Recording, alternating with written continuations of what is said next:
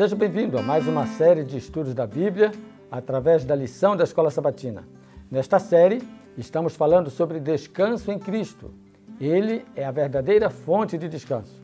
Nesta semana, Inquietos e Rebeldes focaliza a relação entre nossas escolhas e as consequências de cada uma delas.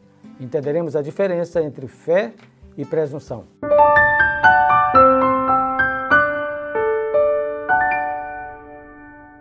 Olha, você deve lembrar que aqui no nosso encontro o que nós fazemos é apresentar um esboço sugestivo para a sua lição, para a sua abordagem da lição da Escola Sabatina.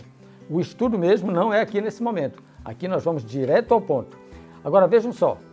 A lição dessa semana, ela chama atenção para personagens, para alguns exemplos na Bíblia sobre pessoas que ficaram inquietas e de alguma maneira passaram por experiências de rebeldia. Então, minha sugestão é que você comece a lição apresentando dois focos. Quais são os dois focos? Primeiro, a relação entre pecaminosidade e a falta de paz interior. Quando, quando você for fazer a sua abordagem da lição, lembre-se de, de estar dentro desse escopo, dentro dessa cosmovisão. Qual é? Relação entre pecaminosidade e a falta de paz interior. E o segundo ponto é a diferença entre fé e presunção, ok? Então, se você conseguir estudar a lição com a sua unidade de ação e conseguir apresentar esses dois tópicos e resposta para eles, então você alcançou o propósito da lição nesta semana.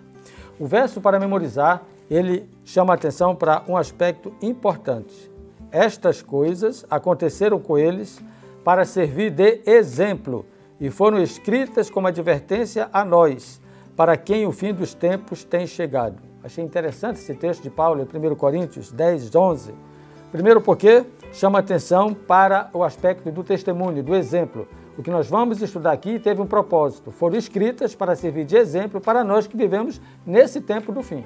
Então a lição se torna muito pessoal e muito aplicável ao nosso momento. Muito bem, a estratégia que eu estou sugerindo para a lição dessa semana é você apresentar a lição em quatro tópicos. Esses quatro tópicos estão centralizados em quatro personagens: Israel, Miriam e Arão, os espias e Moisés.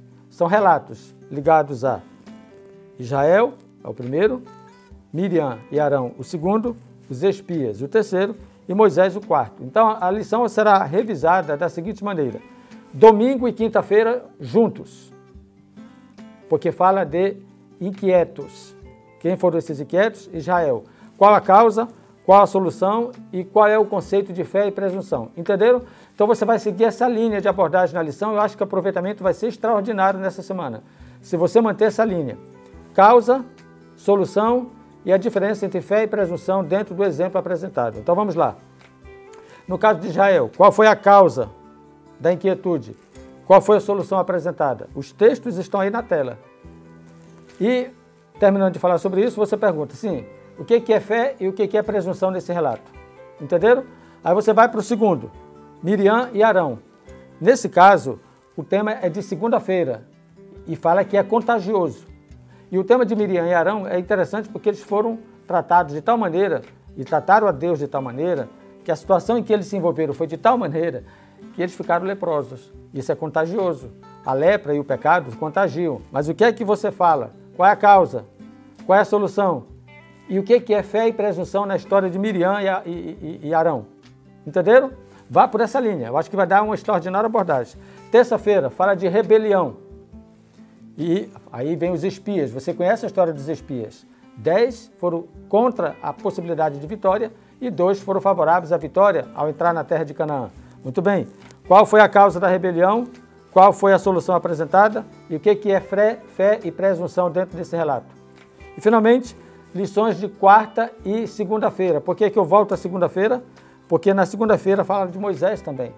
Então, a pergunta agora é sobre intercessão. Então, quem era Moisés? Qual foi sua intercessão? O que é fé e presunção no relato da história de Moisés? E termine falando do conceito da graça. Entenderam? Pronto, aí está o esboço na tela para que você possa revisar. A ideia, a grande ideia da semana para esse estudo é você apresentar os inquietos, Israel, o que é contagioso, Miriam e Arão, os rebeldes, os espias e o intercessor Moisés. E em cada um deles trabalhar a ideia de causa, solução e definição de fé e presunção. Tranquilo? Você vai ter um bom estudo e uma boa abordagem na lição. Mas lembre-se, em casa você estuda, na escola sabatina, na sua unidade você compartilha, mas sempre vá direto ao ponto.